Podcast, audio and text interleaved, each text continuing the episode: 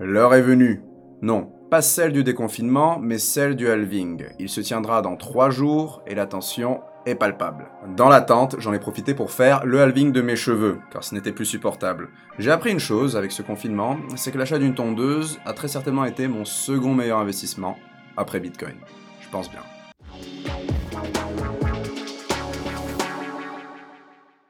C'est parti, structure classique, sondage des prix, question de la semaine dernière et question du jour. C'est parti pour le sondage. Je vous avais demandé la semaine dernière si vous étiez haussier ou baissier pour cette semaine. J'ai eu deux tiers des votes sur haussier, donc la majorité avait raison. Bien joué. Le vote est de nouveau d'actualité pour la semaine suivante, ça se passe en haut à droite de l'écran. J'enchaîne avec la question de la semaine dernière. Je vous avais demandé si vous étiez trader gagnant, perdant ou à succès. Les chiffres m'ont un peu surpris. 35% de traders à l'équilibre, ça fait quand même pas mal, et 39% de traders gagnants. C'est une excellente euh, stat qui est supérieure aux données rapportées par la plupart des grands courtiers. Mais bon, je vous fais confiance là-dessus et je vous propose une nouvelle question qui n'a rien à voir avec le trading, ce sujet de Bitcoin et de l'énergie. Est-ce que la consommation électrique de Bitcoin pour vous est un problème? Oui ou non?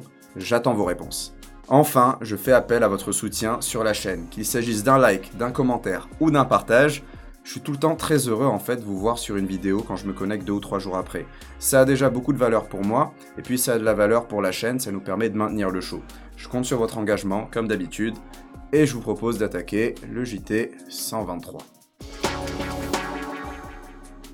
L'actualité de la semaine a été moins chargée que d'habitude. Il y a eu majoritairement des news autour de Bitcoin et on peut comprendre facilement pourquoi. Le halving approche. J'ai donc sélectionné pas mal de news autour de Bitcoin, ainsi que deux autres qui ne portent pas sur le projet, afin de donner une dimension plus universelle à ce JT.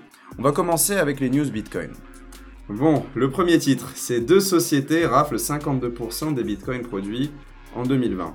Alors, Grayscale et Cash App, qui sont euh, des sociétés qui font du retail de Bitcoin, qui en vendent à des institutionnels comme aux particuliers, auraient acheté 52,5% de la production de Bitcoin émise cette année.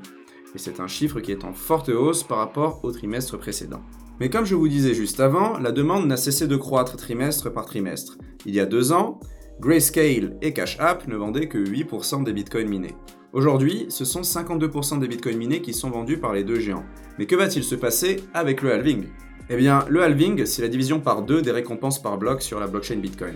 En gros, il y a deux fois moins de bitcoins qui vont être produits, mais une demande qui devrait rester la même. À l'heure actuelle, Grayscale et Cash App, ils vendent la moitié des bitcoins qui existent. Euh, d'ici trois jours, ce qu'ils achètent à l'heure actuelle, ça représentera l'intégralité de la production.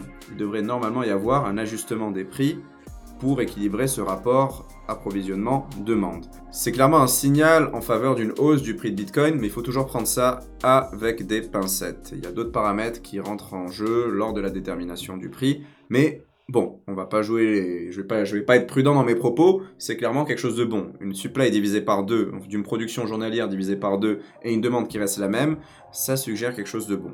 Je vais continuer avec une autre news positive. L'analyse technique est aussi en faveur d'une hausse du prix de Bitcoin. Il y a des indices et des figures qui suggèrent que l'on devrait assister à un scénario haussier pour Bitcoin. Voilà qui complète très bien la news précédente qui était haussière. Et là, comme vous pouvez le voir, figure de libellule, MACD défavorable, beaucoup de choses suggèrent que Bitcoin n'a pas fini d'augmenter. Je vous laisse le lien vers cet article dans la description. On va enchaîner avec une autre news qui cette fois-ci n'a rien à voir avec le prix, sachez qu'il est possible de générer des stablecoins avec du Bitcoin. Explication. Alors, vous pouvez obtenir du DAI. Le DAI, en fait, c'est un stablecoin décentralisé qui est très répandu sur Ethereum. Il est dans tous les services de défi quasiment. C'est quelque chose de très répandu. Pour obtenir, en fait, générer du DAI, vous devez déposer du collatéral. Habituellement de l'Ethereum, du Basic Attention Token ou de l'USD Coin. Ce sont tous des ERC20. Mais là, grâce à WBTC, enfin WBTC, vous allez pouvoir, euh, comment dire, vous allez pouvoir utiliser vos bitcoins pour obtenir du stablecoin. Grâce à la magie des smart contracts, vous pouvez déposer votre bitcoin sur la blockchain d'Ethereum. Alors en gros, votre bitcoin va être figé par WBTC et vous allez avoir un, token liquide qui porte la valeur de bitcoin qui sera sur la blockchain d'Ethereum. Et grâce à un nouvel amendement en fait sur le, le système de Maker, MakerDAO, vous allez pouvoir l'utiliser pour obtenir des jetons DAI. C'est pas mal en fait comment cette solution rapproche les deux mondes.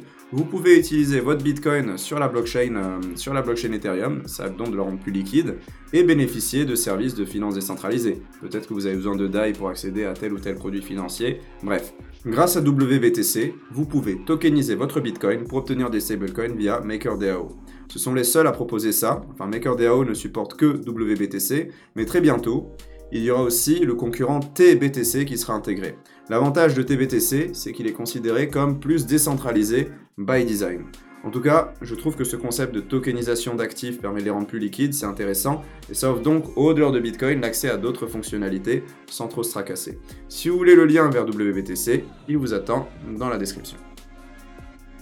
Alors l'article long format coup de cœur de la semaine, c'est Bitcoin, minage éthique et énergie renouvelable. On attaque, euh, il y a de nombreuses personnes qui attaquent Bitcoin pour sa consommation énergétique, l'impact écologique de Bitcoin. Je veux bien l'entendre, Bitcoin c'est 0,28% de la consommation électrique mondiale. Mais avec cet article, on voit en quoi ce n'est pas vraiment un problème. Bitcoin en fait consomme souvent le surplus de production d'installations électriques dont les sources sont renouvelables. Vous devez le savoir, quand on crée une installation électrique, elle n'est jamais exploitée de façon optimale. On consomme 60% euh, de ce qu'elle produit, voire même 40%, 30% dans certaines zones, ça peut être aberrant. À chaque fois qu'on étudie la création d'un barrage électrique ou d'un parc éolien ou autre, il faut regarder quelle va être la demande potentielle dans la zone. Et ce qu'on cherche, c'est aussi l'intérêt économique. On ne va pas construire un barrage hyper cher si on va le rembourser dans 150 ans. Et le problème, c'est que dans pas mal de zones où on construit ces facilités, ces installations, il n'y a pas souvent suffisamment de demande. Et donc on n'est pas tenté de créer un produit, un, barrage, euh, ou toute autre production, toute autre centrale à énergie propre. Ça coûte cher. C'est là où Bitcoin change la donne. Il y a une phrase qui est intéressante dans l'article, qui est la suivante. Bitcoin permet l'essor et le financement d'une énergie propre. Vous créez un barrage au Kazakhstan, il va faire 20 MW. Vous n'allez pas faire un, barrage qui produit 3 MW par exemple. Vous n'allez pas faire un barrage pour les quelques villages aux alentours. Et quand vous faites un barrage à 20 MW, il va être difficile de distribuer les 20 MW aux, personnes vivant autour du barrage. Bitcoin peut arranger ça. Vous pouvez tout simplement faire l'acquisition d'ASIC et exploiter le surplus de production pour le minage de Bitcoin et rendre votre projet économiquement plus intéressant. Et c'est là où Bitcoin, dans une certaine mesure, peut contribuer à l'essor de l'énergie propre. Et oui, on n'investira jamais sur un barrage hydroélectrique dont les coûts de production d'électricité sont plus importants si on n'a pas moyen de le rentabiliser rapidement. On préférera la centrale à charbon par exemple. Là est l'idée. Cet article, je l'ai bien aimé parce qu'il compile pas mal de données qui soutiennent l'idée que Bitcoin n'est pas tant un diable écologique comme on pourrait l'entendre assez souvent sur Internet. On va finir sur deux news Bitcoin. Il y a en ce moment un record de hash rate qui est observé sur Bitcoin. Alors est-ce que cela présage une grande folie? C'est difficile de le dire, mais vous l'avez remarqué, les frais de transaction sont plutôt élevés ces temps-ci, le réseau est chargé. Il est probable qu'après le halving, de nombreuses machines soient débranchées et que le hash rate baisse. En effet, vu que la récompense par bloc sera divisée par deux, il y a des chances que certaines machines ne soient plus du tout rentables, comme les bons vieux S9. J'ai vraiment hâte de voir ce qui va se passer hein, dans ce halving dans 3 jours, quelles vont être les répercussions pratiques de cet événement tant attendu. On va finir sur cette dernière news. Les distributeurs de Bitcoin inondent la planète. Est-ce que vous saviez qu'il y a plus de 7000 Bitcoin, euh, 7000 distributeurs de Bitcoin sur Terre? Je trouve que c'est énorme, mais on ne le réalise pas en France parce qu'il n'y en a que 8 contre 5600 aux États-Unis ou encore 750 au Canada. Pourquoi il n'y en a que 8 en France? C'est une question que je me pose. J'ai trouvé la réponse chez nos confrères de bitcoin.fr. C'est de nouveau des obstacles de réglementation. Il faut être apte à relever des données d'identité, être enregistré auprès de l'AMF. Il y a beaucoup de formalités qui rendent la chose peu séduisante pour pas mal d'entrepreneurs. Voilà, voilà. On passe aux news non Bitcoin de la semaine. Il y en a que deux. J'en ai pris une sur Ripple et une autre sur l'ICO Telegram. Oui, j'ai du nouveau sur le sujet. On va commencer avec celle de Ripple. La Ripple Army ne me tombait pas dessus, ce que je vais traiter est factuel. Le fondateur de Ripple vend ses XRP, mais ce n'est pas la plus grosse baleine. Le cofondateur de Ripple, c'est Jed McCaleb, et il a clairement annoncé son intention de se séparer de tous ses jetons.